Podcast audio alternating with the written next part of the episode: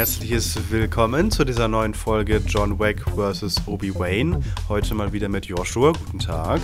Guten Tag. Schon das zweite Mal in Folge. Wir haben wieder, Mensch, wir haben wieder eine eine Streak. Streak. Duolingo wäre stolz auf uns.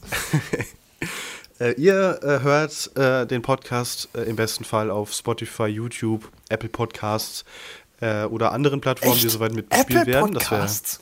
Ja, der, da wird er automatisch immer draufgehauen, der Ah, Podcast. Ach, das ist dieses Anchor, diese Anchor-Geschichte. ja, beziehungsweise inzwischen äh, heißt es ja einfach nur noch Podcaster. Anchor wird ja aufgekauft von Spotify, praktischerweise.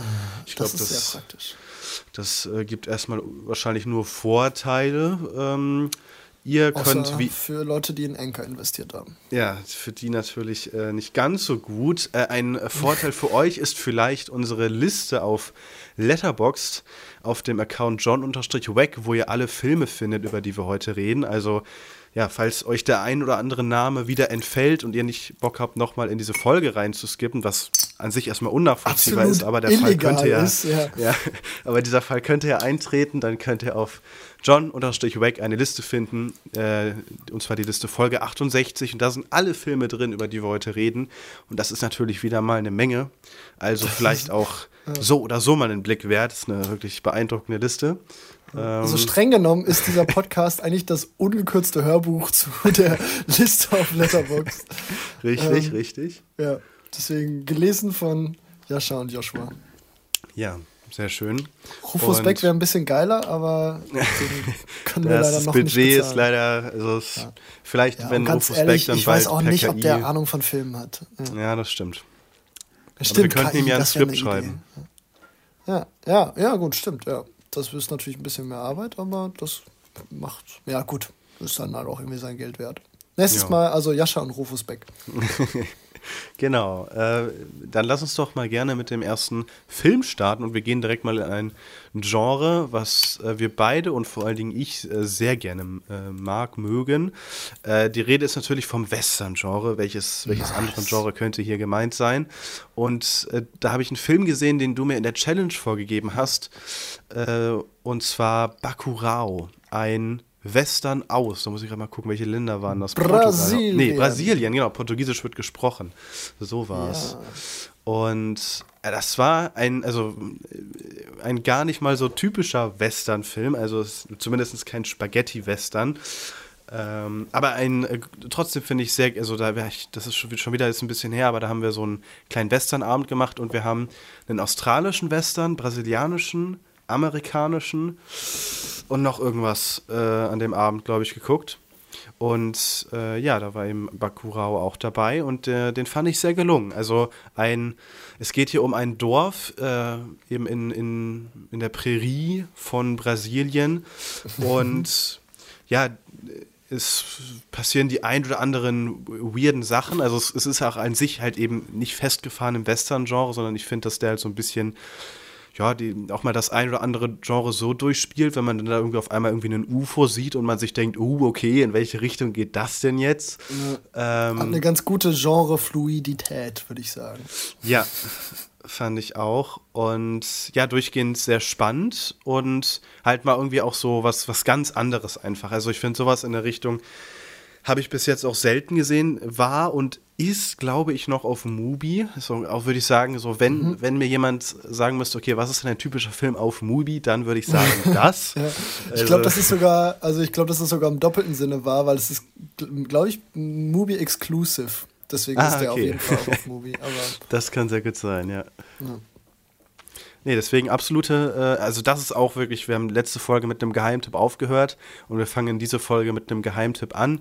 Der ist schon ein bisschen bekannter als Le äh, The Lesson, aber äh, dafür auch nochmal deutlich besser und einfach, nur- also wenn man, es ist äh, absolute Empfehlung, wenn ihr ein Movie habt. Er macht einfach absolut Spaß. angucken. Und ich glaube, der, der kann auch in einem, in einem Rewatch auch noch mal wachsen. Ich habe den jetzt so noch, noch vielleicht mit dreieinhalb und einem Like noch ein bisschen verhalten bewertet. Vielleicht kann man da auch gerne noch höher gehen. Ähm, ja, dementsprechend äh, auf jeden Fall auch im Challenge-Ranking oben angesiedelt.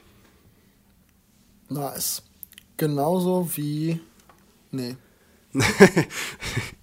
Der, das ist die, ja, die einzige Gemeinsamkeit zwischen diesem Film und dem Nächsten. und Bakurau ist das Genre. Ähm, mhm. Also äh, The Searchers habe ich gesehen, ist auch schon Ewigkeiten her. Schon lange her, ja. Ist der erste Film äh, nach der letzten Aufnahme von uns, den du gesehen hast. Ah, ja, okay, das macht Sinn. Den habe ich in der Klassiker-Sneak im Metropolis in Bochum gesehen.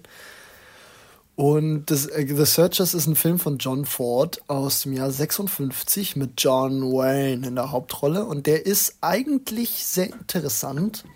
Mhm. Ähm, also es ist einmal so ein, ja, eigentlich äh, vom, von der Machart her ein sehr klassischer 50er Jahre Amerika-Western. Also jetzt nicht Spaghetti oder so, sondern es geht schon eher so um Cowboys gegen Indianer. Aber auf eine interessante Meta-Art, aber auch nicht so Meta, wie man das kennt, sondern es geht eher darum, dass ähm, einmal John Wayne mit seinem Charakter einen Charakter spielt, der eigentlich so ist, wie die ganzen klassischen John Wayne-Charakter vorher auch waren, aber auf mhm. eine einigermaßen ironisch überzeichnete Art. Ähm, und der Hass auf die Indianer, also dieses wirklich offen rassistische Anti-Indianer-Ding, ist in dem Film auch, aber auch auf so eine leicht ironische Art. So dass es, mhm. beziehungsweise es ist so ein bisschen, es ist halt so offen unangenehm rassistisch, dass man merkt, dass es ironisch ist. Aber es ist okay. nie so, es ist nie lustig ironisch. Es ist, also es ist wirklich sehr interessant. Er, er wird halt wirklich, er ist halt wirklich sehr unangenehm, weil John Waynes Charakter sehr, ne, halt offen rassistisch, offen sexistisch, mhm. äh, offen amerikanisch ist und ähm, ne, Kriegsheld kommt zurück und sucht äh, und dann boah, wird, glaube ich, seine Nichte, seine, seine Nichte wird von Indianern entführt und so ein bisschen wie, äh, wie bei, der, bei dem Papstfilm vom letzten, von der letzten Folge wird sie mhm. quasi von den Indianern nach der Art der Indianer aufgezogen und wird quasi mehr ah, okay. oder weniger ein, ja. eine Indianerin. Und ja. der Film behandelt die jahrelange Suche von John Wayne und dem, äh, dem Bruder der, des entführten Mädchens nach diesem Mädchen, die quasi äh, durch die Prärie und durch alle Wetter und Schnee und Hitze und Wüste und Kämpfe diese Indianer verfolgen.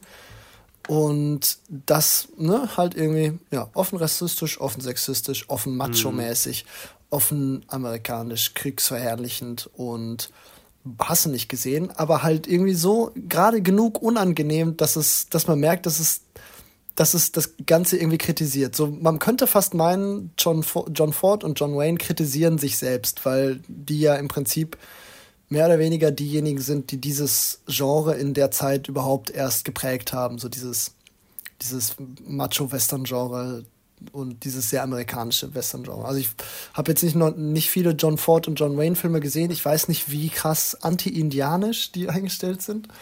Mhm. Ähm, aber der Film dreht das Ganze auf jeden Fall irgendwie oder überdreht das so stark, dass es schon wieder ein bisschen umgedreht ist. Aber das muss man auch irgendwie checken, weil sonst ist der Film halt wirklich sehr, sehr, sehr rassistisch. Okay. Ähm, und ähm, deswegen, also ich fand ihn, äh, ich hab's irgendwie, ich hab's während des Films nie so wirklich gecheckt und fand ihn deswegen halt auch wirklich, wirklich nicht schön anzuschauen. Äh, zumal der auch nicht unterhaltsam inszeniert ist. So, es gibt wenig Filmmusik, es ist halt irgendwie 50er Jahre. Es ist jetzt auch so, es gibt so ein, zwei nice Shots auf die Prärie, aber es ist jetzt auch kein Sergio Leone. Das heißt, es ist, ne, es ist kein Opernwestern, sondern es ist halt irgendwie so ein klassischer, dramatischer Amerika-Western. Mhm. Und das liegt mir einerseits nicht so krass und andererseits war es halt halt irgendwie noch unangenehm. So erst im Nachhinein, dadurch, dass ich den Film dann halt mehr und mehr so zerdacht habe und drüber nachgedacht habe und natürlich auch ein paar Reviews gelesen habe, ähm, ist mir dann erst klar geworden, was der Film eigentlich macht. Ähm, insofern ist er im Nachhinein vielleicht nochmal ein bisschen, bisschen gewachsen bei mir, halt dadurch, dass er so ambivalent ist, aber oh, deswegen gucke ich ihn mir nicht unbedingt direkt nochmal an. Ist auf jeden Fall ein interessanter Film, ja. Das kann man ja. sagen. Ich, ich habe also in diesem Western-Bereich ja auch bis jetzt noch gar nichts gesehen. Ich, äh, also ich merke das ja nur so bei anderen amerikanischen, moderneren Western, dass, dass da meine Faszination manchmal auch so ein bisschen an seine Grenzen stößt, weil es halt, also dieses ganz klassisch amerikanische Westernmäßige ist halt dann eh, also weit weg von diesem Italo-Western-Ding. Äh, ja. ähm, aber mal sehen, also ich, ich werde den Film sicherlich auch irgendwann mal schauen und äh, ja, an sich trotzdem nicht unspannend, aber natürlich dann diese ne, was man ja bei den sech also diese, diese typischen Western-Krankheiten sind hier dann wahrscheinlich in den 50ern auch nochmal besonders äh, irgendwie ausgeprägt, mhm. was dann irgendwie immer so, so dann noch mitkommt.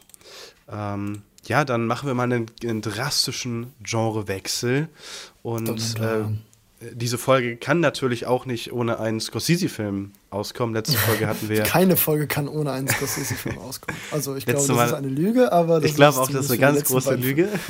aber ich habe mir trotzdem äh, Shutter Island im Kino ansehen können und wollte dann uh, noch mal geil. kurz über ihn sprechen. Und da war für mich das auch das allererste Mal in, im O-Ton. Äh, und es war irgendwie, ich war ein bisschen perplex und gefühlt wusste ich es schon, aber DiCaprio redet ja sogar einmal äh, Deutsch im Film und das sogar relativ gut, war ein bisschen überrascht. Aber gut, ich glaube, das ist auch so, so ein so ein Filmfact, der irgendwie schon, ne, also ich weiß, irgendwie habe ich davon nie, nie so mitbekommen, weil er ähm, im Film jemanden spielt, der halt auch eben in Deutschland einen Einsatz gehabt hat. Beruflich ähm, und davon ist genau beruflich unterwegs ist im Zweiten Weltkrieg und davon traumatisiert ist. Und ja, was ich aber zu diesem Film vor allen Dingen jetzt nochmal sagen will, weil ich meine, was soll man noch zu Shutter Island sagen? Äh, so man sagt ja Martin Scorsese immer nach, dass er mit so neuen Filmtechniken eigentlich immer sehr gerne arbeitet. Also das ist ja einer der Regisseure, die zwar vom alten Eisen sind, aber die so CGI und dem Ganzen äh, sehr, sehr aufgeschlossen sind. Da gibt es ja auch in Wolf of Wall Street äh, einige coole Videos, wenn man so sieht, hey, welche Sets sind da eigentlich echt und was kommt da alles aus dem Rechner.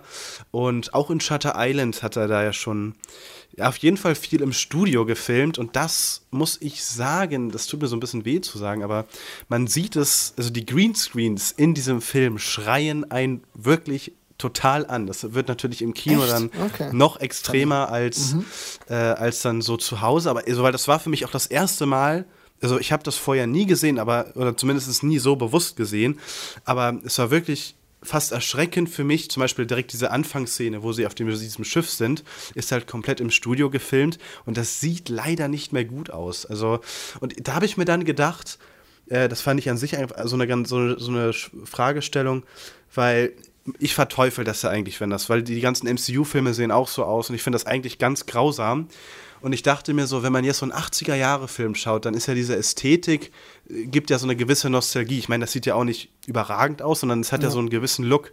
Und ich frage mich, ob's, ob, ob wir in 50 Jahren auf diese 2010er und meinetwegen auch 2020er Filme schauen und äh, dann so ein bisschen Nostalgie für diesen ähm, Greenscreen-Look irgendwie haben, weil, weil dann würde der Film natürlich wieder so einen gewissen Charme dadurch aussprühen. Aber derzeit, finde ich, ist es dann irgendwie leider so ein, ja, so ein, wie sagt man, so ein, so ein Schandfleck irgendwie auf diesem sonst so tollen Film, weil diese Greenscreen-Szenen, ich, ich finde, für mich ist es trotzdem kein Gamebreaker, weil es ist 2010, der Film ist jetzt auch schon 13 Jahre alt äh, und es ist halt eben auch einfach eine, eine deutlich seelenhaftere Produktion als jetzt irgendein neuer MCU-Film, der es halt so macht, weil es halt Warum, warum auch immer, ich weiß nicht, warum sie es so tun, äh, sprechen wir später bei The Creator auch nochmal drüber, äh, dass, dass man eigentlich so viel im Studio gar nicht filmen muss, damit ein Film irgendwie besonders gut aussieht oder man irgendwie eine, eine neue Welt erzeugt. Und aber deswegen, bei mir wiegt es halt bei Shutter Island. Ich, ich kann da, in dem Film sehe ich gerne drüber hinweg, weil sonst halt alles passt, ne? Also ja. äh, was, was die Inszenierung, was das, das Schauspiel, die Geschichte angeht. Ja. ja. Ähm, so, sorry fürs Unterbrechen. Ähm, nee, sag aber ruhig. Vielleicht ist das bei den 80er-Jahre-Filmen, bei denen man jetzt mit dieser Nostalgiebrille drauf guckt, ja auch so. Ich meine, die haben, die haben ja nicht nur diesen Greenscreen-Charme oder diesen Effekten, Trash-Effekt-Charme, sondern die haben ja meistens auch noch irgendwas anderes, was irgendwie mhm. stimmt. Also ich finde, Gut, mag sein, dass ich mich dann irre, aber was mich so ein bisschen davon abhält, jetzt sofort Ja zu sagen zu der Theorie, dass wir auf Disney-Filme ähm, oder auf Marvel-Filme zurückschauen und sagen so, ach, wie die damals aussehen, das ist ja so nostalgisch. Ich finde, dass die einfach irgendwie so, die haben halt sowas Herzloses, finde mhm. ich, vom, vom Look her. Und ich, mhm. ja, vielleicht, vielleicht, ändert sich das, aber ich finde, dass halt diese 80er-Jahre-Streifen, zumindest die mit dem Nostalgiefaktor, haben das in der Regel nicht. Ähm, ich könnte dir jetzt aber auch kein Gegenbeispiel nennen, wo jetzt ein sonderlich herzlos produzierter 80er-Jahre-Film das war halt so an der, an der Nostalgie vorbeirennt. Aber. Also ich, ich, ich sehe das ja auch so, dass, dass es halt immer dieses, dieses Herzlose sich dann irgendwie. Man hat einfach das Gefühl, wenn man diese, diese Greenscreen-Szenen sieht, denkt man sich, boah, also vor allen Dingen jetzt heutzutage, wenn ne, ein Film dieses Jahr rauskommt und man sieht so stark den Greenscreen, weil so viele andere Produktionen haben ja schon gezeigt, dass man auch sich auf einem anderen Planeten befinden kann und das sieht trotzdem halt nicht nach Greenscreen aus, ne? Mhm. Ähm, aber ich, ich weiß halt nicht, wie es in, man war halt selber in den 80ern nicht, ne? Weil ich habe so das Gefühl, das ist halt dann jetzt aktuell so die, die übliche Gangart und vielleicht war es in den 80ern auch so und vielleicht war es da dann auch mit das einfachste und günstigste, es eben so zu produzieren. Deswegen, ich, ich weiß es nicht, aber ich finde es mhm. halt irgendwie so, an sich äh, habe ich mir jetzt bei Shutter Island das erste Mal da so irgendwie so diesbezüglich gedacht, ob dieser, dieser Greenscreen-Look vielleicht irgendwann auch was Positives sein könnte, ne? Ja. Ähm, ja. Ja, wir bleiben gespannt. Ja, apropos, äh, du hast äh, einen Film gesehen, den ich noch nicht gesehen habe. Äh, ein Animationsfilm. Du hast ihn, glaube ich, auch schon das zweite Mal gesehen. Und äh, dein mhm. Rating macht mich wirklich also sehr, sehr neugierig. Gespannt. Ja, sehr gespannt. ja, ja, ja. Song of the Sea.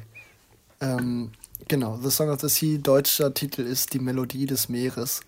Ist ein Film von dem Studio äh, Cartoon Saloon und unter der Regie von Tom Moore, der, glaube ich, mit, ich glaube, das ist ein Trio, das Cartoon Saloon führt. Also ist, glaube ich, einer der führenden Köpfe von Cartoon Saloon. Ähm, und der Film ist, äh, ja, ich weiß nicht, der ist einfach magisch. Das ist so ein bisschen, der, der hat so das Beste, Beste aus dem aus dieser Rezeptur, die auch Studio Ghibli-Filme haben, haben halt so dieses, dieses Gefühl von Kindheit irgendwie, dieses sehr imaginative, gepaart mit einem wundervollen Animationsstil. Hochkreativ mit vielen Details in den Bildern, auch auf ein, eine Stilistik, die man, die man halt noch nicht totgeschaut hat im, im, Animation, im Animationskino. Super herzlich, super süß, super liebenswert und dazu auch noch irgendwie so sehr nahbar. Also es ist nicht, es ist auch ein Kinderfilm, also mhm. natürlich prinzipiell ein Kinderfilm, aber auch ein Film, den man als Erwachsener sehr gut schauen kann und den man, bei dem man dann auch eventuell ein oder zwei Tränchen verdrücken muss an ein oder zwei oder fünf Stellen. ähm, ich weiß, ich finde den wunderschön. Ich fand den beim ersten Mal schon schön und jetzt habe ich ihn nochmal mit meiner Freundin geschaut und ähm, jetzt fand ich ihn noch schöner. und äh, nein. Und der, ähm, der, was noch dazu kommt, er ist halt auch, ist auch ein irischer Film, der viel mit irischer Folklore arbeitet, also ah, okay. viel mit ähm, irischen Fabelwesen und irischen Mythen und einfach so dieses, natürlich auch die Charaktere alle mit irischem Akzent, also zumindest im Originalton. Äh, Brandon Gleason spielt auch mit oder spricht ah, ja. mit, spri spricht ja. den Vater äh, der Kinder. Und ähm, ich weiß nicht, ich finde diese, diese, diese Mischung aus Folklore, Familienfilm, äh, persönlicher Kindheitsnahbarkeit, also nicht mal irgendwie Erinnerungen, sondern einfach dieses Gefühl von dieser Imagini Imaginativität ähm, ist super. Und man kann auch viel über den Film nachdenken, auch was irgendwie so Metaphern, Symbole und äh, die eine oder andere Schicht an äh, unterhalb der Dialogebene angeht, kann man sehr viel nachdenken und ähm, ja, Die Robben, wie, wie hießen die nochmal? Oder haben die irgendeinen Namen? Also sind das auch Fabelwesen? Oder sind das, also, weil irgendwie klingelt es ja gerade bei irischen Fabelwesen. Äh, mhm. Also es geht darum, dass die, äh, das Mädel, die, die Protagonistin, entdeckt, dass sie eine Selkie ist. Ja, genau, was ähm, gibt eine Fragezeichenfolge über Selkies? Ja, da, genau, aber ich bin genau, gerade nicht auf den genau, Begriff gekommen. Genau, okay, Selkies, genau. ja. Also quasi klar. halb äh, ein Mensch, der sich in eine Robbe verwandeln kann. Mhm, okay. Ja. Äh, zumindest, zumindest nach Interpretation des Films. Es gibt mhm. bestimmt auch irgendwie andere Ansätze, wo das dann irgendwie halb Mensch, halb Robbe, also quasi eine Meerjungfrau ist oder so. Ich glaube, Selkies sind tendenziell auch gar nicht so unterschiedlich zu den Sirenen und Meerjungfrauen, mhm, äh, okay. zumindest in der traditionellen Folklore. Aber da bin ich nicht genug drin. Das, da müsste ich mich einlesen. Ähm, aber in dem Fall ist, äh, ist sie quasi wie ihre Mutter damals, eine Selkie, ihre Mutter ist aber gestorben.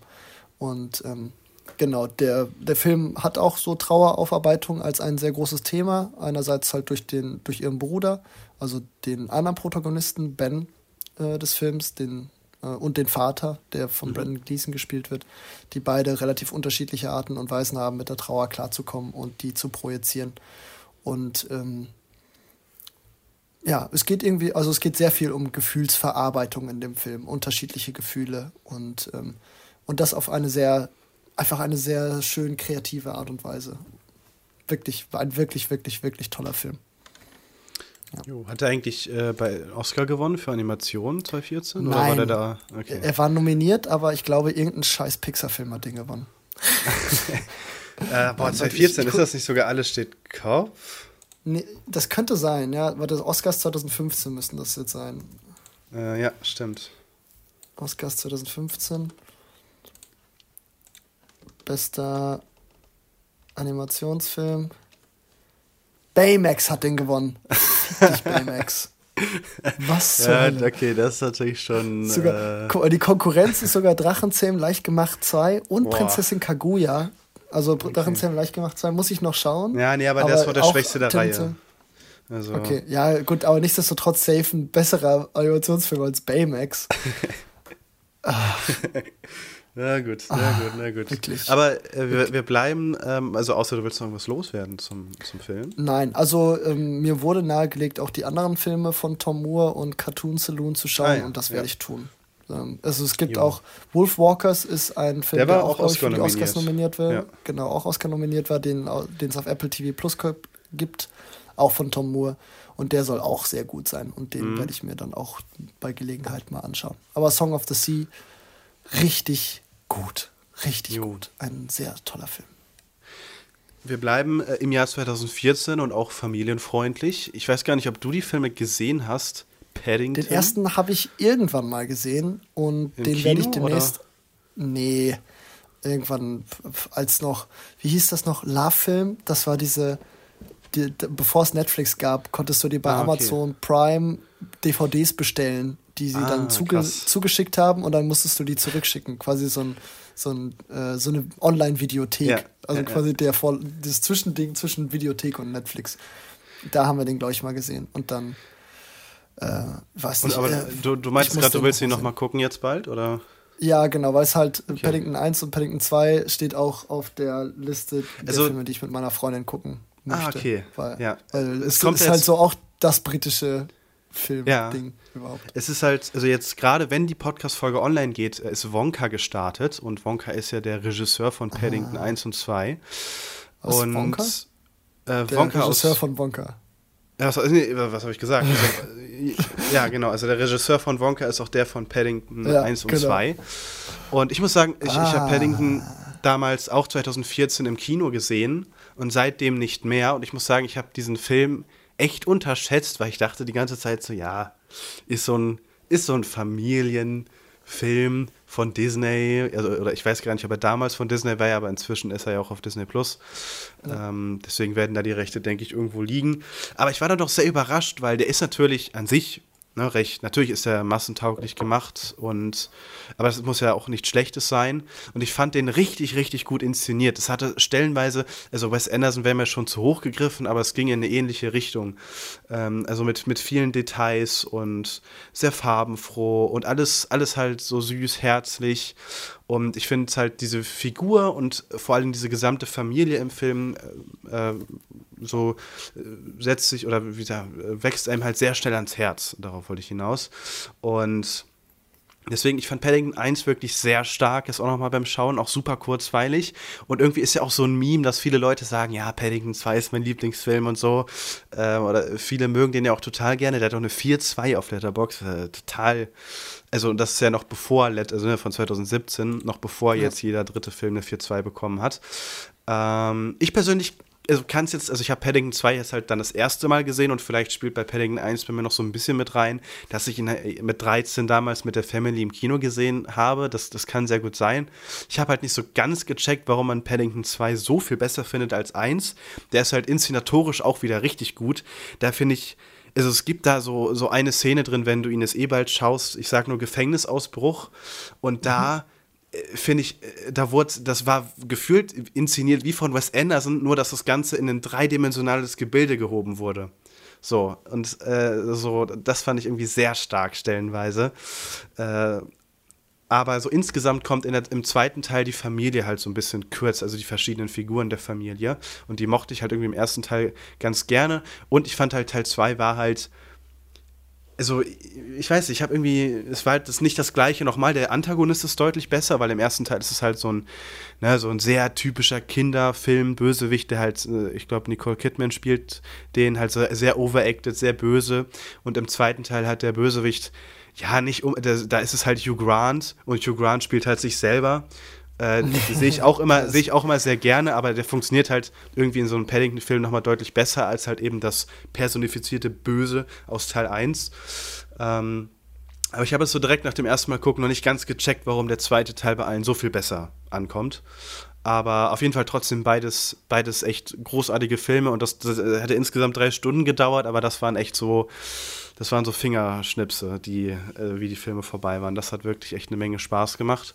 Äh, und wir haben natürlich dann noch, äh, weil das jetzt so insgesamt auch so ein bisschen Vorbereitung für, für Wonka war, noch den ähm, Charlie und die Schokoladenfabrik Filme geschaut. Es gibt ja einen aus den 70ern, das Original und das Remake äh, von Tim Burton. Und ja, ich muss sagen, ich persönlich fand das Remake irgendwie stärker. Also es hat für mich einfach besser funktioniert, weil es ist halt so, so Tim Burton ist, finde ich, so genau der Richtige für so, eine, für so ein Universum, sag ich mal. Alles so, so ein bisschen, so ein bisschen weird, so ist ein bisschen düster auch durchaus. Und generell waren die Mittel halt, ist logischerweise in 2005 nochmal deutlich größer und besser, als halt eben in den 70er Jahren so ein, ne, so ein, so ein Schokoladenparadies irgendwie darzustellen. Ich finde, in den 70ern ne, wird es dann halt zur so weirden Kostüm-Set-Party. Dafür ist halt der Film von Tim Burton schon sehr digital stellenweise. Ähm, mhm. generell beides jetzt nicht meine Lieblingsfilme. Also ich, ich fand halt den Tim Burton-Film besser, aber ich fand, würde jetzt keinen von beiden nochmal unbedingt gucken wollen, was aber vielleicht auch an sich so an der Geschichte äh, liegt. Also ich bin sehr gespannt auf Wonka, weil der Regisseur, würde ich sagen, kann schon eine Menge und auch inszenatorisch äh, traue ich ihm eine Menge zu. Aber ich finde so dieses gesamte Charlie und die Schokoladenfabrik-Ding echt irgendwie gar nicht so spannend. Äh, aber mal sehen. Also ich habe trotzdem Bock, trotzdem äh, Bock auf Wonka. Ähm, ja, aber hast du den eigentlich gesehen? Äh, den, doch, du hast ihn auch gesehen, ne? Den Tim Burton Ja, den habe ich auch gesehen. Der lief, ich, ich habe Gefühl, das Gefühl, Charlie und die Schokoladenfabrik ist der Film, ich habe den immer nur auf Geburtstagen gesehen. Es gab ah, so eine ja. Zeit, wo, mhm. wo, wo immer, wenn irgendjemand Geburtstag hatte, man dann irgendwie zusammen einen Film geguckt hat und dann irgendwie was gemacht hat. Äh, das war irgendwie so das Ding für Kindergeburtstag. Und ich habe das Gefühl, das war dreimal auf drei unterschiedlichen Kindergeburtstagen immer Charlie und die Schol Schokoladenfabrik. Ich weiß es auch nicht warum. Ich fand den auch nie so geil. Mhm. Aber ich muss den auf jeden Fall noch mal irgendwie davon. Also, ich muss den mal sehen, ohne elf zu sein. Mhm, ja. das, ja.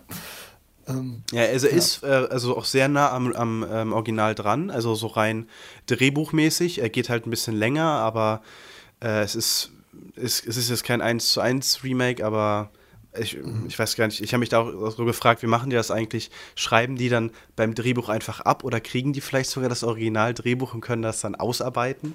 Äh, ja, würde mich irgendwie stimmt, interessieren, ja. wie, das so, wie das so üblich ist bei so Remakes, weil das war wirklich stellenweise schon, also die also grundlegende Dramaturgie ist wirklich eins zu eins eigentlich. Hm, okay. Ja, gut, es basiert ja auch auf einer Geschichte von Roald Dahl. Ne? Mhm. Ähm, ja, klar, das stimmt. Aber also, ja. wenn man jetzt, wir haben die halt mehr oder weniger direkt hintereinander geschaut Und okay. dann war, ah ja, jetzt kommt die Szene, okay, jetzt kommt ah, okay. Ja, okay, verstehe. Ja, okay, verstehe. Ja, vielleicht gut, ich weiß nicht, ob das vielleicht eine Kurzgeschichte ist, die dann vielleicht auch nicht mehr hergibt. Das kann auch sein, ja. Wie würdest du zu einer Neuverfilmung von Charlie und die Schokoladenfabrik von Wes Anderson stehen, wo der doch vor kurzem ganz viele Roald Dahl-Geschichten verfilmt hat ja. auf Netflix?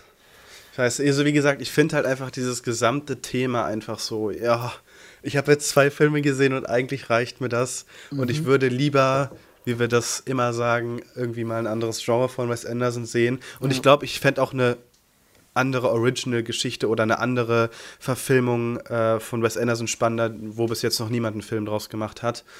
Ja. Dementsprechend, es wäre jetzt nicht das Schlimmste der Welt, aber es wäre jetzt auch nichts was, wo ich gehypt drauf wäre. Okay. Selbst wenn Benedict Cumberbatch ähm, Willy Wonka spielen würde? Ja gut, dann ist vorbei. Dann ja gut, dann ein bester Film des Jahres. Ja gut, dann. Äh, Sorry, Mann, ja, aber da ist wirklich vorbei. Äh, ja, also ich meine, äh, du hast ja die Netflix-Sachen noch nicht gesehen, ne? Ich habe die noch nicht gesehen. Nee, wie lang sind die eigentlich jeweils? Ah, 40 die, Minuten. Das Benedict Cumberbatch-Ding geht 40 Minuten und der Rest so 15. Ah, okay. Also die ja, kann man ja sehr gut runtergucken und die sind auch sehr, sehr guckenswert. Ich fand die, das ist jetzt nicht Peak Wes Anderson, aber schon ein sehr geiles Wes Anderson. Okay. Nice. Solid Wes Anderson. Yes. Okay. Und ah, ich sehe nicht, nicht immer ein Banger-Cast, aber so mindestens zwei Banger sind auf jeden Fall immer so pro Folge dabei. Ja, und ich, das sind auch, also es sind in dem Sinne keine normalen Wes Anderson-Filme, weil, ähm, also es ist halt fast mehr Theater vom Ding her, so wie es präsentiert mhm. ist. Also wenn dann halt auch nur so zwei Banger im Cast sind, dann erzählen die halt die ganze Zeit und erzählen okay. aber auch wirklich im Sinne von erzählen. Ne?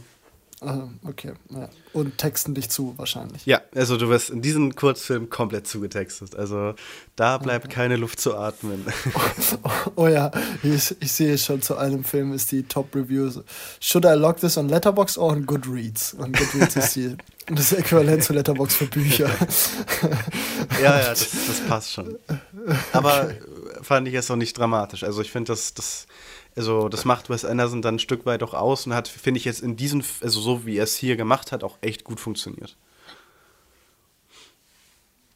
Okay, gut. Ähm, dann ein kleiner, kleiner Zwischenabstrich in die Roald Dahl, äh, das Roald Dahloverse. Äh, wir genau. kommen mal in ein nach Schokolade. Nach Schokolade kommen, kommen wir mal zu Salat. Werden wir mal etwas gesünder. Ich habe, ähm, weiß nicht, kennst du, kennst du das? Nee, sag mir gar nichts. Okay, das ist so eine, das ist so eine Miniserie auf YouTube. Mhm. Also quasi aus dieser goldenen Zeit von YouTube, so in den frühen 2000ern. 2004 okay, ja. kam die erste Folge raus. Ist äh, ist so diese Phase, wo sich Leute auf YouTube, äh, gut, die leben sich immer noch kreativ aus, aber so, wo YouTube so als, als Plattform der unbegrenzten kreativen Möglichkeiten so gerade im Kommen waren.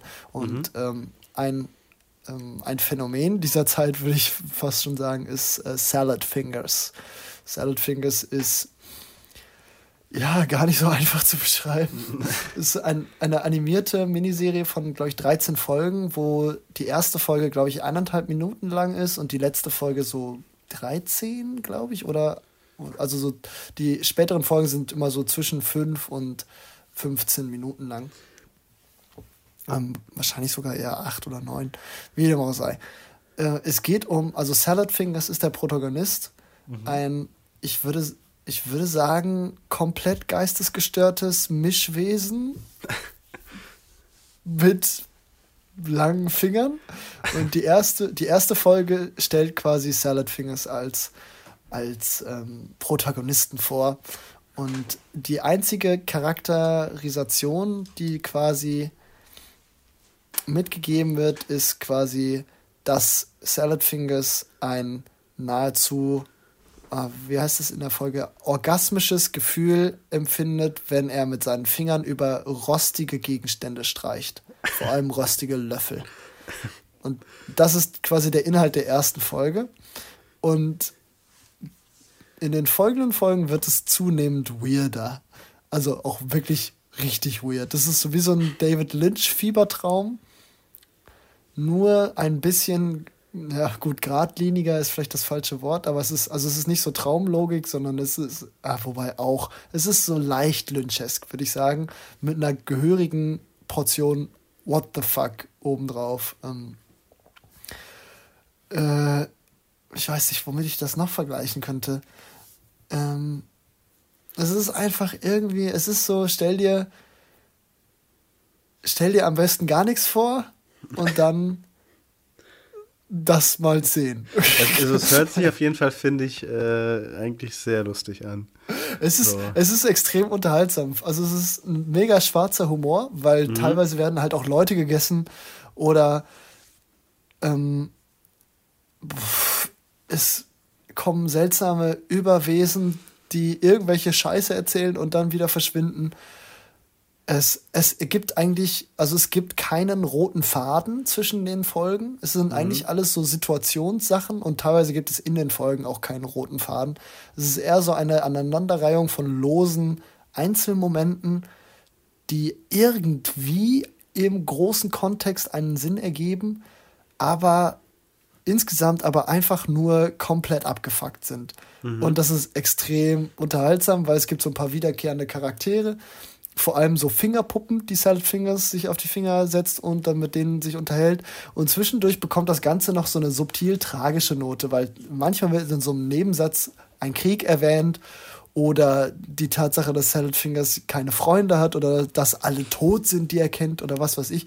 Und da wird so eine kleine Hintertür in so eine, äh, so eine Interpreta Interpretationsebene aufgemacht, so eine quasi eine, eine Welt hinter der Welt, die man sieht, und die quasi vielleicht so ein bisschen erklärt, warum Salad Fingers so ist, wie man ist. Aber das ist quasi schon die Arbeit, die man dann da reinsteckt, wenn man die auch wirklich reinstecken möchte. Wenn man mhm. einfach nur was super abgefucktes, mega witziges, schwarzhumoriges, phänomenmäßiges auf YouTube der frühen 2000er sehen möchte, der sollte sich Salad Fingers anschauen. Das ist eine mega witzige Webseries. Ähm, genau. Okay. Wurde mir auch von meiner Freundin empfohlen. Also ah, okay. auch, sehr, auch sehr britisch. Das ist wohl das, was in Großbritannien statt ASDF-Movie ah, ja. auf dem Schulhof ja. geguckt wurde. Das, das ist ähm, ja, das Äquivalent dazu. Ja, cool. Ja, dann ähm, heben wir äh, mal wieder ab und driften so ein bisschen ab ins äh, Sci-Fi-Genre äh, mit äh, drei Filmen. Und wir starten mit Edge of Tomorrow, den wir auch mal zusammengeschaut haben bei dir noch yeah. in im schrägen Haus. Im, Schie im schiefen Haus, genau. schiefen Haus war es, schiefen Haus. Ja. Äh, genau, Edge of Tomorrow, ähm, Actionfilm mit Tom Cruise, inszeniert noch von Lehman. Das ist ja inzwischen immer, äh, wie heißt der, der Gute, äh, der die neuen Mission Impossible Filme macht. Ähm, ähm, mit ja. Christopher McQuarrie. Christopher McQuarrie. Der war, der war hier No Writer. Ähm, und ja, ich habe mich irgendwie, also ich habe dann nochmal mit meiner Schwester geschaut und mich einfach nochmal überzeugt, dass das wirklich einfach ein, ein super Blockbuster ist. Also, ja, und beziehungsweise auch dieses, äh, dieses Zeitschleifen-Thema einfach nochmal unverbraucht irgendwie nutzen kann, finde ich. Und die größten Schwächen für mich bei dem Film sind halt tatsächlich immer noch so im, im Schnitt. Also ich glaube halt, wenn, wenn den Film vielleicht du, also nicht du Lehman, sondern Christopher McQuarrie directed hätte, äh, wäre der auch, wäre der nochmal leichter zu gucken, weil ich finde, äh, der, der Film schneidet halt in manchen Action-Passagen einfach dann doch ein bisschen zu schnell, ein bisschen zu viel und das ermüdet einen einfach so ein bisschen. Äh, dementsprechend, Duliman ist, ich glaube wirklich nicht, dass es so der allerbeste Regisseur ist, beziehungsweise ist vielleicht auch so ein bisschen negativ geprägt durch seine Born-Erfahrung und einfach, ich, ich glaube, jed, jeder Regisseur, der immer Born gemacht hat und dann was anderes macht und dann aber diesen Born-Stil beibehält, ich glaube, das sind, werden dann einfach nie die allerbesten Action-Regisseure. Aber trotzdem mag ich Edge of Tomorrow wirklich sehr gerne und äh, ist halt einfach so ein, so ein richtig cooler Standalone-Sci-Fi-Film, von dem es halt gerne mehr gibt geben könnte, auch so auf diesem Budget, weil es ist ja franchise-los und hat trotzdem wirklich ein ordentliches Produktionsbudget dahinter. Und äh, davon gibt es jetzt halt auch nicht die Unmengen, ne? Nee, das ist wahr. Das ist auch mal richtig. Jo. Ähm, und ja. halt auch auf jeden Fall einer der, äh, der Actionfilme mit Tom Cruise so neben der Mission Impossible, wo er auch auf jeden Fall eine Menge Spaß macht. Ja, doch, ich finde den auch spaßig. Sehr, sehr gut. Ah ja, und ist halt, ja, wobei es ist jetzt nicht so der, der Film, wo Tom Cruise seine Stunt Nee, genau. Also, super zur Schau stellt. Aber es ist trotzdem ein guter Actionfilm. Also dafür hat es halt dann, dann diese Prämisse der, der Zeitschleife, ja. finde ich dann nochmal. Äh, auf jeden Fall, wie gesagt, also es ist, ist nicht das Innovativste der Welt, aber ich finde es trotzdem in dem Film alles noch recht unverbraucht, so wie er es alles inszeniert. Und er geht damit, finde ich, äh, trotzdem soweit gut um. Dann äh, dachte ich mir, wenn wir eh gerade im Sci-Fi oder gerade Sci-Fi-mäßig unterwegs bin, äh, wollte ich noch einfach, weil ich glaub, damals, glaube ich, auch viel über Roland Emmerichs Filme geredet habe, ähm, noch meine äh, Roland Emmerich-Psychose weiterführen oder vielleicht auch beenden. Yeah. Mal sehen. Ich habe mir nämlich sein Debütwerk angeschaut. Äh, also seinen ersten Spielfilm und das war tatsächlich ein ein Abschlussfilm, ähm, also sein Abschlussfilm für ihn an, an einer Filmhochschule. Und es ist tatsächlich ein, ein Science-Fiction-Film aus Deutschland, also 80er Sci-Fi aus Deutschland, was würde ich sagen ja auch auf jeden Fall äh, auch sehr rar gesät ist, hat auch mit einer Million äh, D-Mark damals noch jetzt nicht das Monsterbudget, und der Film heißt äh, Das Arche Noah-Prinzip. Ich weiß zugegeben, ehrlich, nicht so ganz wieso. Also es hat, also vielleicht bin ich auch super dumm, aber irgendwie hat sich das für mich jetzt so ähm, aus dem Film direkt nicht so, es hat mich jetzt nicht angesprungen, dass ich mir denke, ach, deswegen heißt der Film so. Aber es geht im Kern darum, dass so ein, ja, so, so, so, so eine Raumstation im All ist und diese kann das Wetter kontrollieren mit Hilfe von so Laserstrahlen. Gut, vielleicht, vielleicht so sinnflutmäßig. Vielleicht daher kommt das, also ne, wegen Wetterkontrolle, Arche Noah, keine Ahnung. Egal. Mhm. Ähm, auf jeden Fall äh, herrscht ein Krieg, äh, irgendein Konflikt und äh, das US-Militär möchte in diesen Konflikt eingreifen, allerdings ohne dass jemand davon mitbekommt und das soll auch ohne dem Wissen der Personen, die auf dem Raumschiff oder auf der Raumstation sind, passieren. Und die bekommen dann so sehr merkwürdige Befehle. So, die sollen irgendwo mit dem Laser hinschießen und merken dann relativ schnell, ah, okay, wir machen das, damit die amerikanische Flotte sich bewegen kann, unbemerkt. Äh, aber eigentlich ist, ist das nicht legal, weil halt an diese Raumstation gehört eben nicht den, den Staaten exklusiv, sondern das ist halt so eine, ne, gehört zu mehreren Ländern. Und so eine ISS quasi. Genau, und das ist, das ist dann so, das, das Konfliktding an sich fand ich den an sich erstmal, also für das Budget sieht er wirklich gut aus. Ich finde, der wirkt auch so rein von der Machart äh, eben sehr amerikanisch, was in dem Fall positiv gemeint ist und nicht wie beim Western vielleicht eher negativ. Mhm. Ähm, und auch an sich für ein Debütwerk fand ich den an sich soweit gut. Die, die größten Schwächen liegen hier wahrscheinlich halt im Schauspiel, weil hier halt schon, ja, die, also ich meine, ich fand die jetzt nicht doof, die Schauspieler. Ich finde, das ist, also der, der Hauptdarsteller hat mich irgendwie sehr an einen jungen Mark Hamill aus Star Wars erinnert, so vom Ding her. Also das ist jetzt halt kein, also nicht die höchste Kunst vom Schauspiel, aber ist auch nicht mies, aber ne, okay. Ähm, aber so das, das Drehbuch hat wahrscheinlich so die größten Schwächen, weil der Film halt so, so die Prämisse und das ganze Setting ist alles recht spannend, aber das verwurstet sich dann hinten raus alles so ein bisschen in, in so nichtssagend und so, ja, dann doch alles wieder recht schnell vergessen. Deswegen habe ich, ne, mit drei Stellen war ich vielleicht sogar noch ganz nett, aber ich fand den trotzdem, also so als Debütwerk von Roland Emmerich, wenn er, wenn er in seinem Leben vielleicht so, so noch ein paar bessere Writer gehabt hätte, wäre vielleicht auch mal wirklich ein, also so ein, so ein Film äh, da mal geblieben, der sich dann auch so im Kopf, weil er hat ja, finde ich, schon eine Bildgewalt und das deutet er in dem Film ja auch schon durchaus an. Äh, aber es setzt sich dann halt eben alles nicht so richtig fest, weil halt die Geschichte dann immer so ein bisschen zu blöd ist oder einfach ne, nicht es funktioniert dann einfach nicht gut genug. Deswegen habe ich jetzt, so, ich habe den jetzt im Oktober geguckt, Ende Oktober. Und äh, ja, es, es, fühlt sich eigentlich schon länger an. Also so wirklich richtig viel ist nicht hängen geblieben. Aber so als reines Projekt, Sci-Fi 80er, kleines Budget, dafür fand ich es dann doch schon echt beachtlich. Ja, und es scheint sein Abschlussfilm gewesen zu sein. Ja, genau. Es war sein, sein, sein Abschlussfilm von der Filmschule, genau. Nice. Ja, war also eigentlich irgendwie, hatte ich gelesen, hatten die an der Abschluss, Abschlussschule immer nur so ein Budget von 10.000 äh, D-Mark und er hat es halt irgendwie geschafft, mit Sponsoren äh, ja, das ein bisschen äh, zu steigern, weil vielleicht die Leute halt auch eben Potenzial in ihm gesehen haben.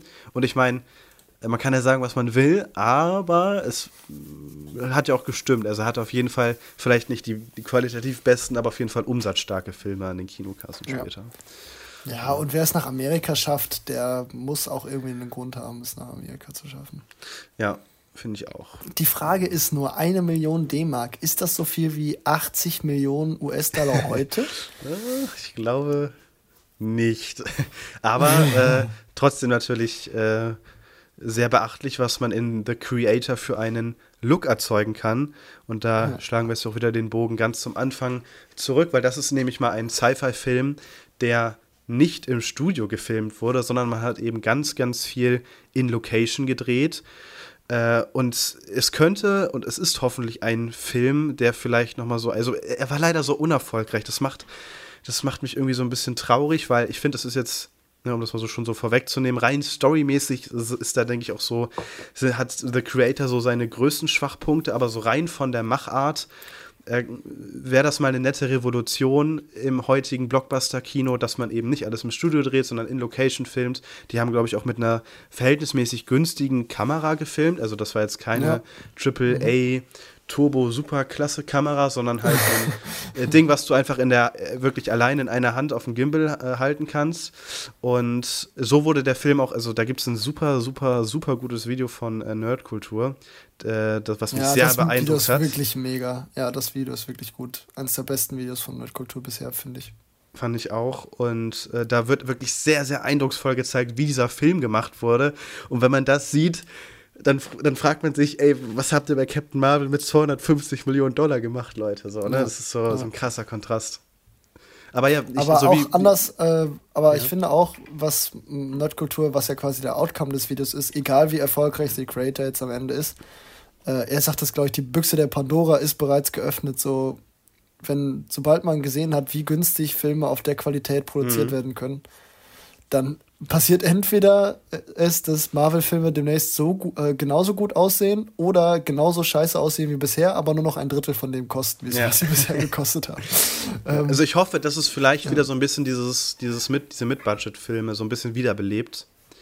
Äh, dass jetzt Filmemacher sehen, dass es halt, dass man zumindest solche Filme mit so einem Budget umsetzen kann. Äh, wie erfolgreich die sind, das, ne? Mhm hm, ja, aber ich meine, das ist ja dann auch wieder krass individuell vom Filmprojekt an sich abhängig. Aber wie hat dir The Creator denn an sich so gefallen? Also ich habe schon ein bisschen über, oder schon einige Male über ihn geredet. Wie fandest du ihn denn? The Creator ist ein, ja eigentlich, doch, einfach ein, doch ein sehr guter Film. Ich, mhm. also ich finde, The Creator ist ein bisschen ambivalent. Erstmal, äh, kurz, äh, kurzes, ähm, ja, ist kein Fun Fact, aber ich finde es irgendwie witzig, dass wir vorher über Roland Emmerich geredet haben und ich finde, Gareth Edwards ist vielleicht ein bisschen hochtrabend, aber könnte man vielleicht so ein bisschen als sowas wie einen englischen Roland Emmerich bezeichnen, weil mhm. Engländer, der es jetzt äh, in Amerika geschafft hat, beide haben einen Godzilla-Film gemacht, ja. sind Techniker und könnten dringend bessere Drehbuchautoren gebrauchen. Ja, ja doch, sehe ich. Ähm, irgendwie ganz witzige Zusammenhänge. Ähm, genau, The Creator ist da leider keine Ausnahme. Also was der an effekttechnischen und auch atmosphäretechnischen und generell filmtechnischen äh, herausragenden, superklasse Elementen zur Schau stellt, das vermisst man leider ein bisschen im Drehbuch. Mhm. Ähm, insgesamt, ja, das KI-Thema ist natürlich brandaktuell wie niemals zuvor, aber im Endeffekt erzählt The Creator jetzt auch nichts, was man nicht in Blade Runner und Ex Machina schon sehr viel vielschichtiger und sehr viel ja, nachhaltiger genau. zu sehen bekommen hätte. Mm, so ist es natürlich ein bisschen zugänglicher, aber ja, ich weiß also, nicht. Es ist, es ist so, ich finde, der, der, der Film will da auch so bedeutungsschwanger sein in solchen ja, Szenen genau. wie, ne, wenn der Affe äh, den Auslöser für eine Bombe in die Finger bekommt, die ein Roboter vorher töten wollte und so. Ich finde, da verrennt ja. man sich auch so, äh, also weil man eigentlich dann zum Thema oder zum Diskurs eigentlich nichts zum, also so, man trägt dazu einfach nichts bei, weil im Kern ist es, finde ich, so die, es ist, also ne, er kommt ja auch so von Star Wars, ne, durch Rogue One und ja. äh, ist da ja auch irgendwo verankert und ich finde, The Creator ist so gesehen ein Star Wars-Film, weil wir haben äh, den einen Auserwählten, äh, wir haben mit die Rebellen beziehungsweise oder die, die Machtsensitiven, die vom Imperium verfolgt werden.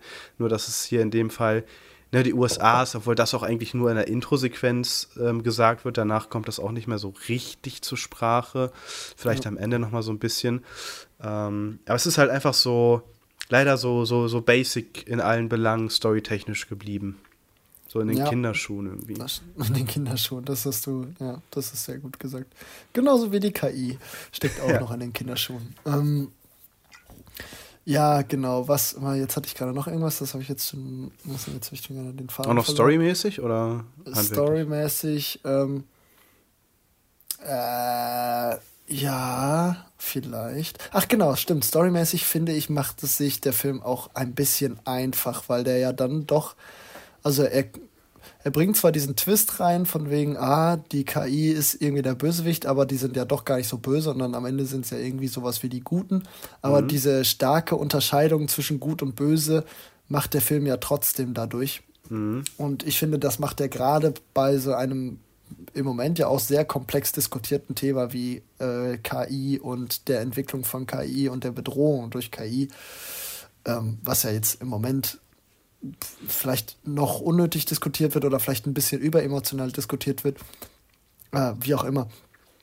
Ähm, das ist ja, das greift ja schon sehr plump auf, dadurch, dass er einfach sowas sagt wie von wegen, ach, wenn wir, äh, wenn wir künstliche Intelligenzen den Krieg gewinnen würden, wisst ihr, was wir da machen würden? Ja, Gar genau, nichts. Das, ja, wir würden euch Menschen einfach so leben lassen wie vorher.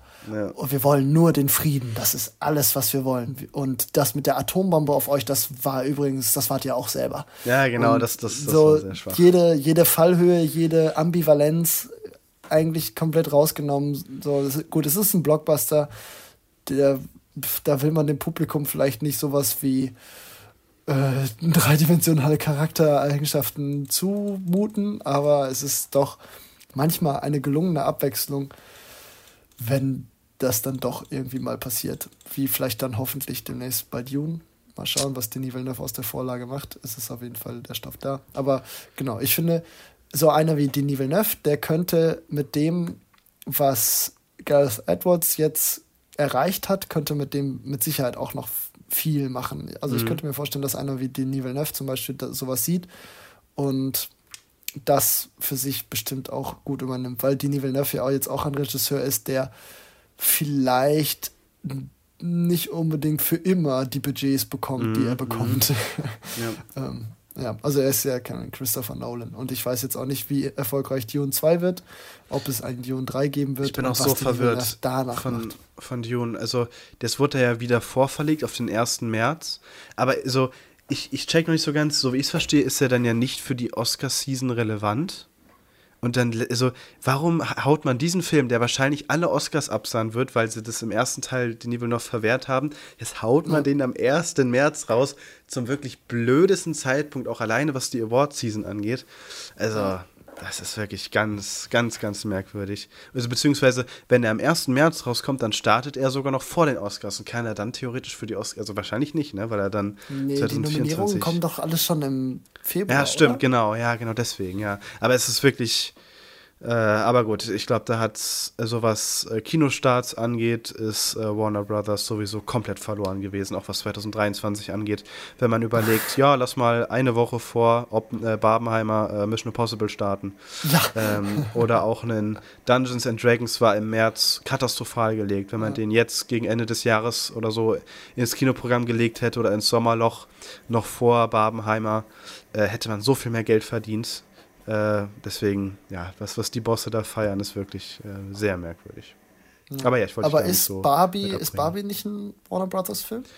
Äh, ja, klar, der, der, das war an sich natürlich gut, okay, aber ja. dann kann man sich trotzdem fragen, äh, wie, wie es dazu gekommen ist. Äh, den, direkt nach Mission Impossible kommt, ja. Ja, also Mission Impossible äh, war halt komplett verloren.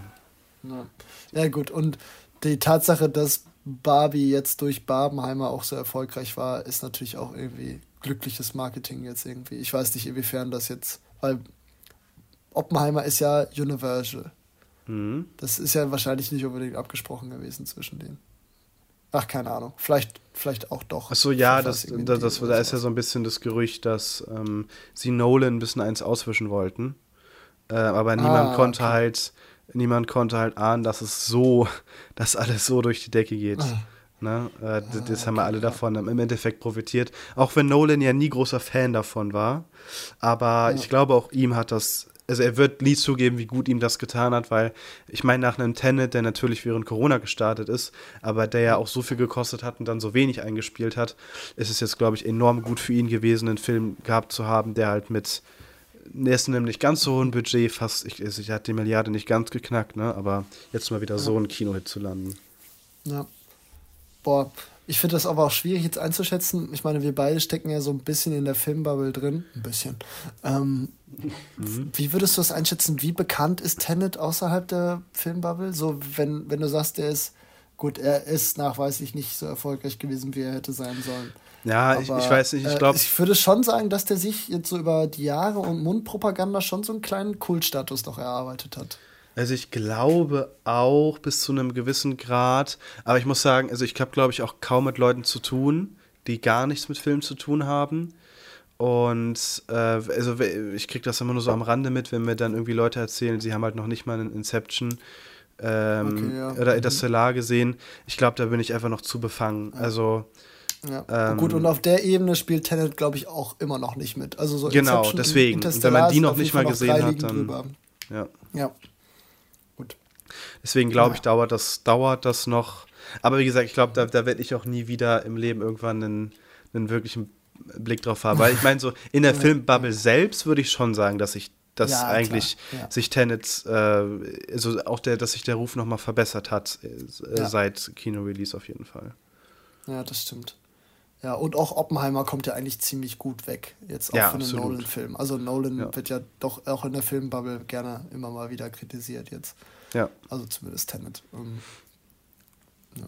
Und äh, ich glaube auch Oppenheimer hat sich irgendwie schon sowas wie einen vorzeitigen Kultstatus erarbeitet. Ich glaube auch, aber das, das, also ich meine, weil er halt dann auch diesen extremen Hype ausgelöst hat. Und mhm, ich glaube, ja. bei, also bei Oppenheimer, also ich würde sagen, Oppenheimer kennen mehr Leute als Tenet.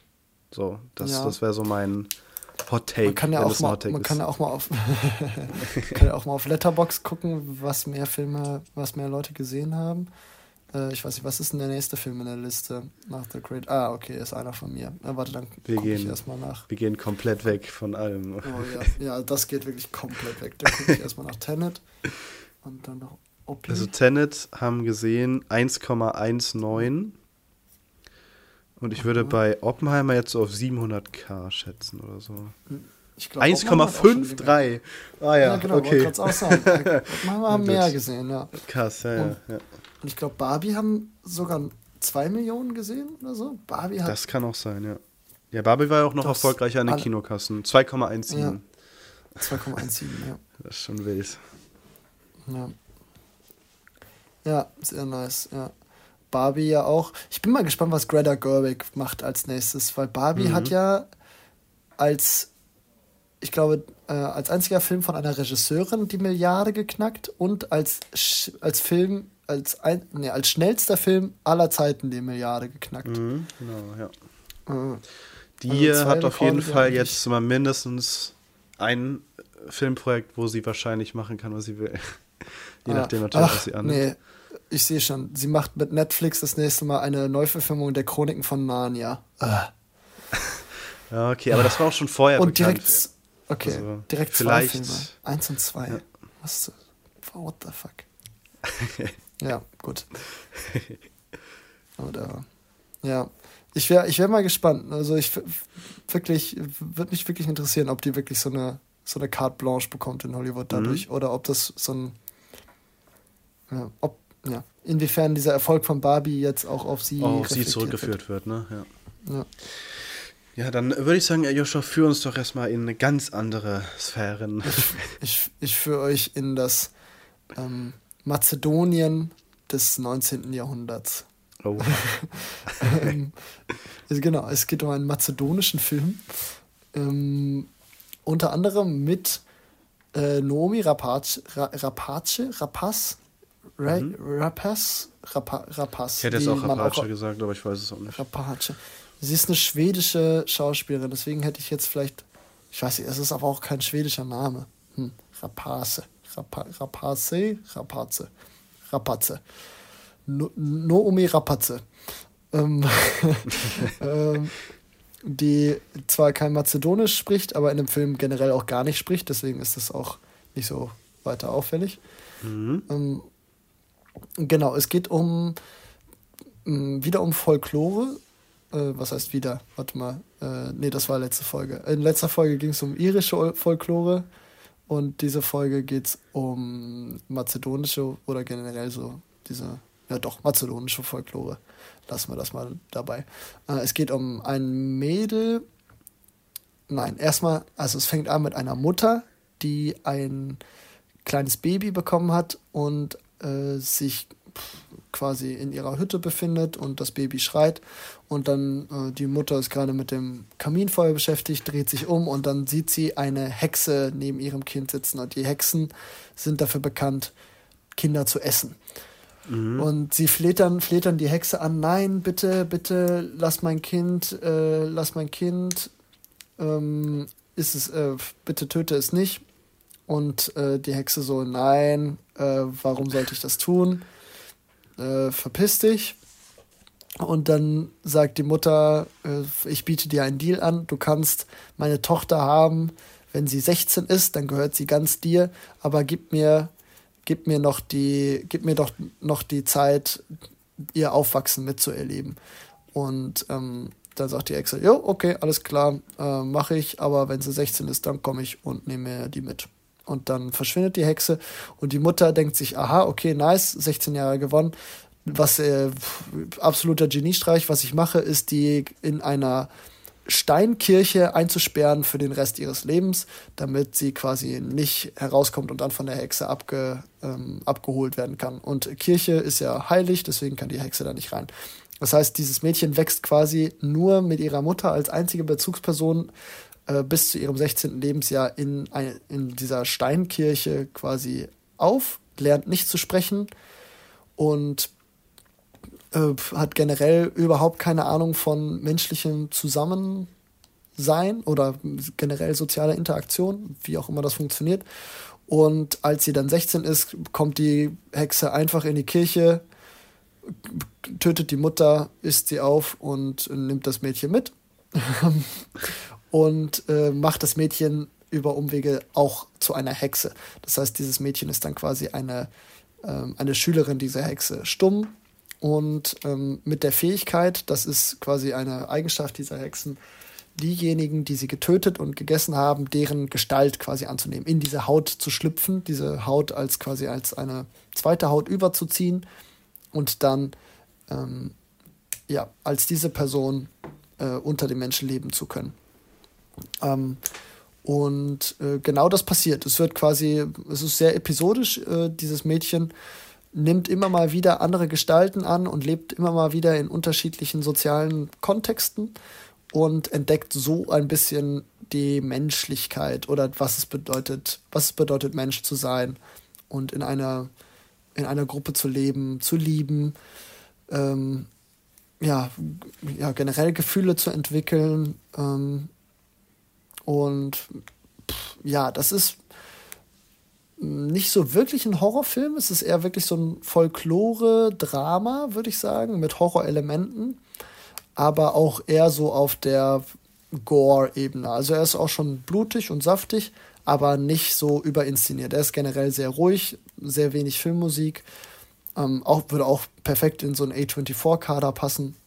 Ähm, und spielt halt so auch mit der sehr mazedonischen ähm, Folklore und auch mit ähm, auch, auch mit feministischen Themen wieder und ähm, ja, eigentlich so alles so ein bisschen das, was gerade so im Horrorgenre mhm. Der heiße Scheiß ist, würde ich sagen. Äh, andere Kulturen und Feminismus. es ist, das ist der, ähm, das sind die Themen des Elevated Horrors heutzutage. Naja gut. Oder einfach in allen anderen Filmen auch ähm, mhm. aber halt auch im Horrorgenre, nur anders verarbeitet. Deswegen sehr interessant, sehr interessanter Einblick in eine andere Kultur, sehr schön gespielt, sehr schön verarbeitet, auch sehr, sehr magisch, sehr, mh, verwunschen, so ein bisschen. Ähm, ich mag's, ich finde generell Hexenfilme immer überraschend interessant. Also mhm. so Hexen als Fabelwesen an sich interessieren mich gar nicht so krass, aber immer wenn die so in einem Folklore-Kontext, so wie bei The Witch zum Beispiel, da fängt das an. Äh, oder halt jetzt wie bei You Won't Be, the, Won't Be Alone. Ich weiß gar nicht, ob ich den Titel jemals gesagt habe, jetzt gerade in meiner. Jetzt habt ihr gehört. Okay. okay, You Won't Be Alone. Ja. Ähm, genau, das finde ich echt immer überraschend interessant, wenn Hexen sind noch äh, erfrischend unverbraucht, finde ich, in, in, diesem Genre. Jo, okay, dann ähm, wir müssen das Niveau wieder mal ein bisschen senken. Ähm, wir kommen ein bisschen zurück in die Roland Emmerich-Sphären. Äh, äh, und zwar habe ich mir äh, heute tatsächlich noch einen Katastrophenfilm angeschaut, weil ich irgendwie Bock drauf hatte, keine Ahnung. Irgendwie äh, war mir gerade danach. Du hattest gesagt, du warst durch mit deiner Roland Emmerich-Phase. Ähm, ja, es ist ja, es ist ja kein, kein Roland Emmerich-Film, sondern es, ich, ich wollte nur irg irgendeine Überleitung oder Ach, irgendeinen okay. Zusammenhang irgendwie okay, gerade wiederherstellen, genau.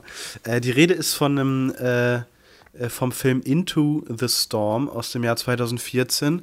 Hat einen sehr unterdurchschnittliches Letterbox-Rating, was ich ein bisschen übertrieben finde. Also ich sag mal so, wenn man jetzt den heutigen Maßstab draufrechnen würde, also mal 0,5 draufpacken würde mit einer 2,9, wäre es ein Tacken zu hoch.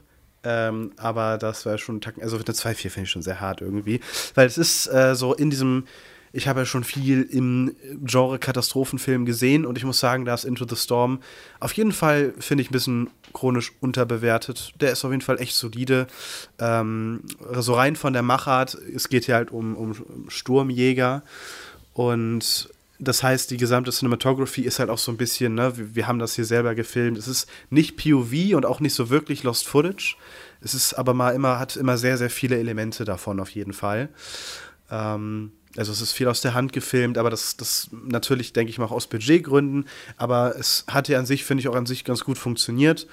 Äh, so rein vom CGI ist es so 2014, ne, man merkt das Alter so ein bisschen. Manche Szenen sehen nicht so ganz so toll aus. Aber dafür gab es vor allen Dingen im Finale auch dann so Bilder, mit denen ich nicht mehr gerechnet hätte. Äh, das war dann, äh, also vor allen Dingen das Finale vom Film hat mir echt richtig gut gefallen eigentlich. Und ich würde einfach sagen, wenn man so Genre-Fan ist, so ne, von Katastrophenfilmen, kann man hier auf jeden Fall mal einen Blick riskieren, weil ich habe bis jetzt noch nicht ganz so viele Wirbelsturmfilme gesehen. Also selbst den Twister zum Beispiel steht ja auch noch auf meiner Watchlist. Aber ähm, trotzdem, ich fand den, also der ist natürlich so ein bisschen trashig und man kann jetzt hingehen und den wirklich komplett auseinanderschrauben.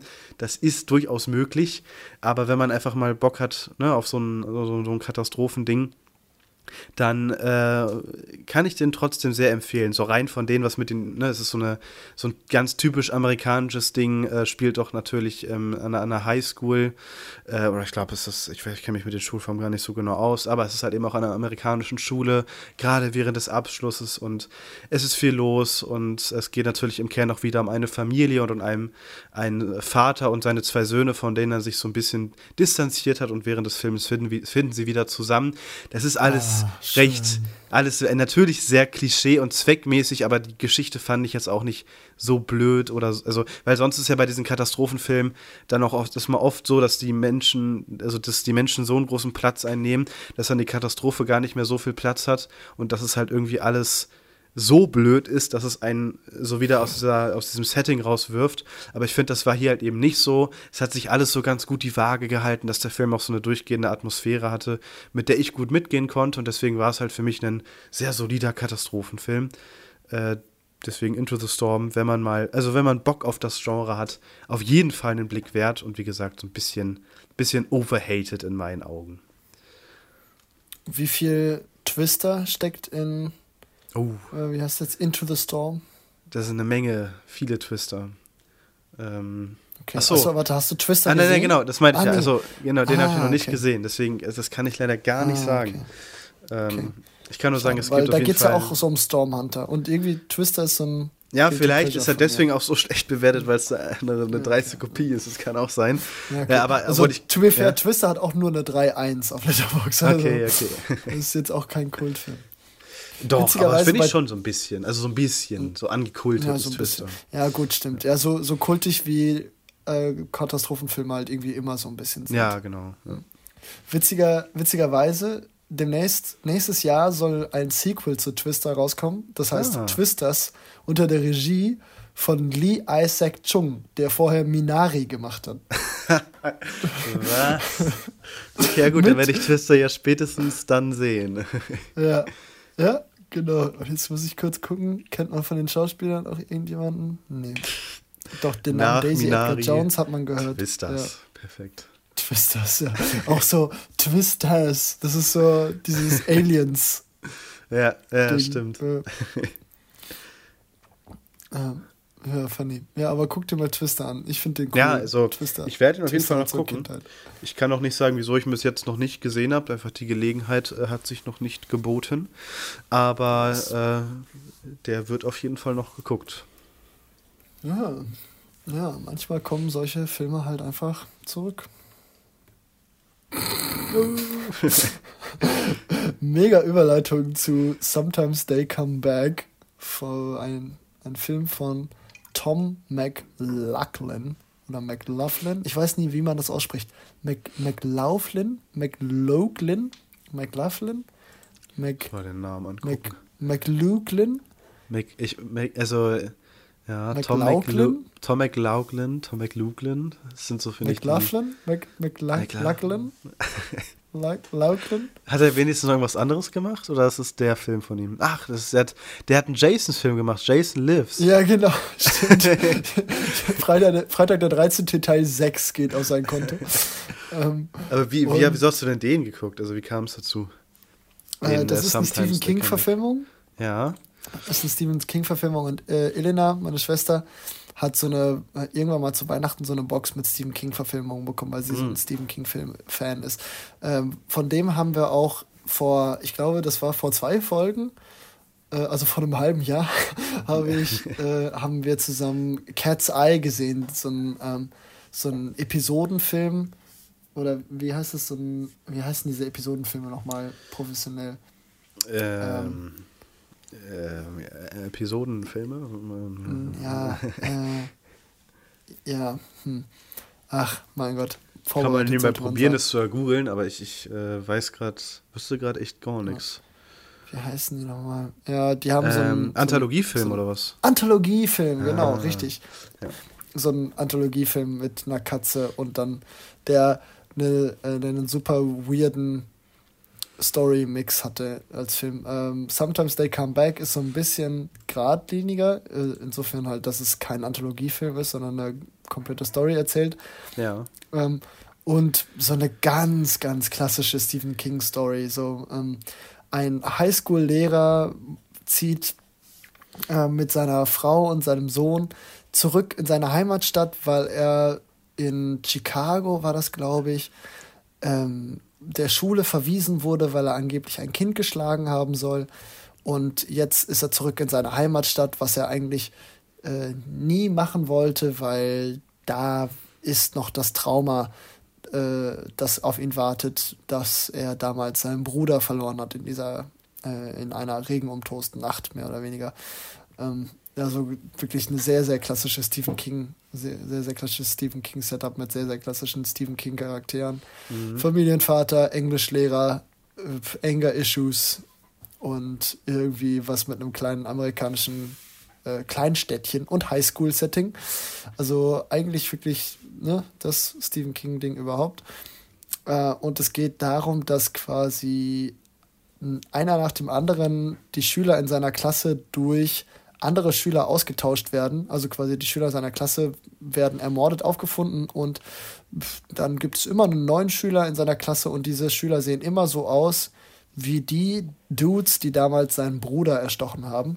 Ah, Also das okay. waren, das waren so, so äh, Teenage Bullies, also so quasi so, ja, wenn er mal so, ähm, man sieht es auf Letterbox auf dem Coverbild auch so, so Typen in Lederjacke, so die Co College Rowdies, die, die rauchen und trinken und Leute verprügeln und immer mit den Springmessern unterwegs sind und die, ähm, die haben damals ihr, äh, seinen Bruder äh, erstochen, sind aber quasi postwendend direkt vom Zug überfahren worden. also dementsprechend eigentlich tot, tauchen Mhm. dann aber trotzdem in seiner Klasse irgendwie auf und er weiß nicht so, ist das jetzt eine Halluzination oder sind das wirklich, wirklich diese Leute? Was geht hier vor sich? Und ähm, ja, das Ganze wird dann irgendwann aufgelöst und artet dann auch so ein bisschen in so einem, ja, mehr oder weniger, also eher weniger gruseligen Finale aus. Pff, das hat irgendwie Charme, ist aber auch irgendwie ein bisschen trashy und jetzt auch nicht so gut. Hat ganz nette Practical Effects tatsächlich. Ähm, ganz nice. Hat, ja, aber also ich fand, äh, fand Cat's Eyes deutlich besser, weil der halt irgendwie wilder war. Der hier, der hier ist schon geradlinig und pff, einfach irgendwie uninteressant. Ich weiß nicht. Es ist ein, es ist ein solider 90er Jahre Gruselfilm, Teenager-Gruselfilm. Aber ja, ja, jetzt auch nichts Besonderes. Kann man machen, aber man hat wirklich nichts verpasst, wenn man ihn nicht guckt. Und das nicht mal im schlechten Sinne. Er ist einfach sehr vergessenswert. Okay. Ja, ein, äh, du, du willst einen wilden Film sehen, dann äh, kann ich ich, Film dich nur noch mal an einen Film erinnern, den du eh schon auf deiner Watchlist hast. Oh äh, ja. Auch haben wir auch im Zuge, oder den hatte ich mitgebracht zu einem der, der äh, ja, Filmnachmittage, die ich mit Tim und Flo geschaut habe, wo wir alle einen random Film mitgebracht haben. Und ich dachte mir, hey, dann ist es doch jetzt mal Zeit für In Fabric.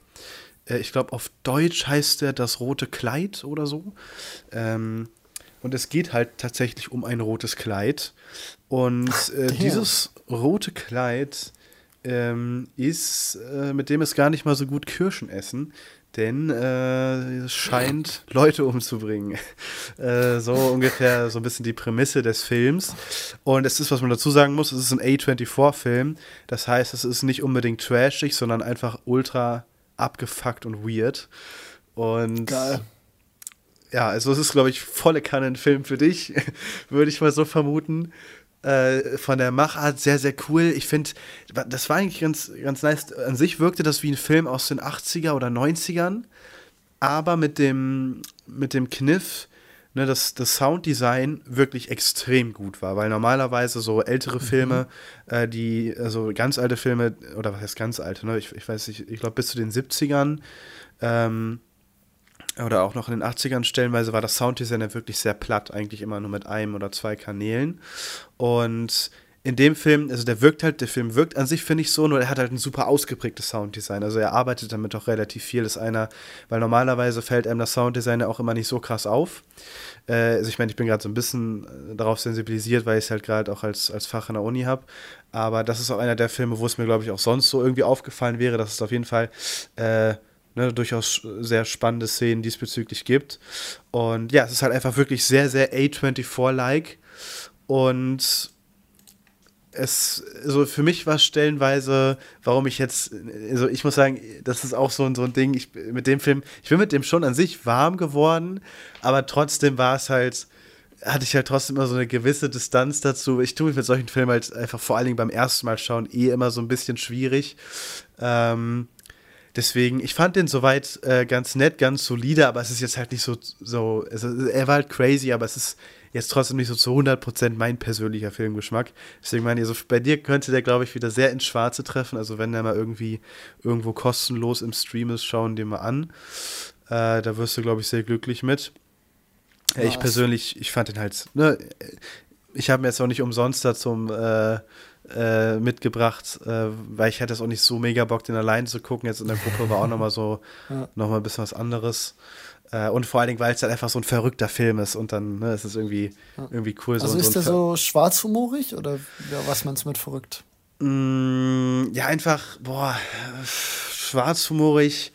Also, da würde ich jetzt gefühlt schon wieder so viel vorwegnehmen, aber es passieren halt einfach Sachen, wo du dir denkst, so, dass die müssen auf einem Badtrip passiert sein, was da so in zwei, drei Szenen abgeht. Wo du dir denkst, so, wa- wa- was zur Hölle passiert hier gerade?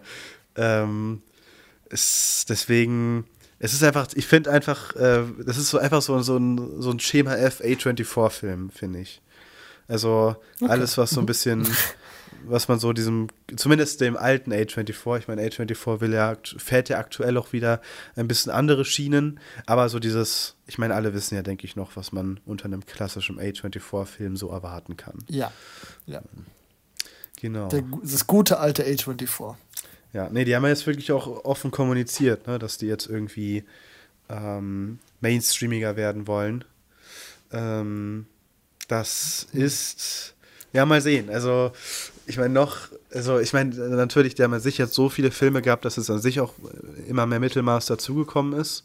Aber ich hoffe, dass die sich trotzdem ähm, so bei so einer gewissen Linie treu bleiben oder die immer noch diese Prestige-Filme dann, sage ich mal, behalten, auch in Zukunft. Mal sehen, wo es da so hingeht. Ja, gut. Und ich meine, so Filme wie jetzt Past Lives oder so, die sind ja zumindest auf irgendeiner Ebene schon mainstreamiger als jetzt sowas mhm. wie Lamp oder jetzt. Das stimmt. Obwohl, also, obwohl, glaube ich, also damit auch gemeint ist, dass sie sich Filmreihen und so an, annehmen wollen. Ah, okay, okay. Hm. Hm. Das war. Hm. Kam da, glaube ich, Star auch so Wars made by A24. Hm. Ja, gut. ich glaube, das können sie sich dann noch nicht leisten. Obwohl, ja. wenn die zu Apple Aber gehören, vielleicht. So ein, vielleicht. Ja. Ach ja, stimmt. Ja, vielleicht so ein Everything Everywhere All at Once 2 oder so. Mhm, genau. hätte ich, also an sich hätte ich da sogar nichts gegen. Kommt halt sehr ja. darauf an, was man da drin erzählen will. Ja. Auch wenn der, ja, der, der also Film solange sie noch so ein bisschen Anspruch behalten, so Mainstream mit Anspruch, oder zumindest mit dem Anspruch, was Gutes abzuliefern, ist ja generell schon mal nicht falsch. Nicht verkehrt, ja. Das stimmt. Jo, dann äh, war In Fabric der letzte Film für die heutige Ausgabe John Wick vs. Obi-Wan. Joshua, ganz vielen wahr. Dank dir äh, für deine Zeit. Danke dir auch für deine Zeit. Jo, sehr gerne. So ist es nämlich. Und so ist es nämlich. Und ja, dann mhm. äh, mal sehen, wann wir uns dann hören. Wir, wir können es noch nicht absehen. Äh, Oder mal hören, wann sehen. wir uns dann sehen. Ja, mhm. genau. Und äh, ja, ganz viel Spaß in äh, Wonka. Ne? Äh, danke. Achso, ja, und, nee, äh, na, ja, und äh, Napoleon. Ja, ja aber mit, wenn die Folge rauskommt, haben wir den ja beide schon gesehen. Ne? Ja, das stimmt. Ja. Ah, ja, ja. Ist das kompliziert. Zeiten und Dinge ändern sich. Jo. Ja. Wonka. Okay. Mal schauen. Ja. Dann bis dahin. Dann bis dahin. Und ciao, ciao. Ciao, ciao.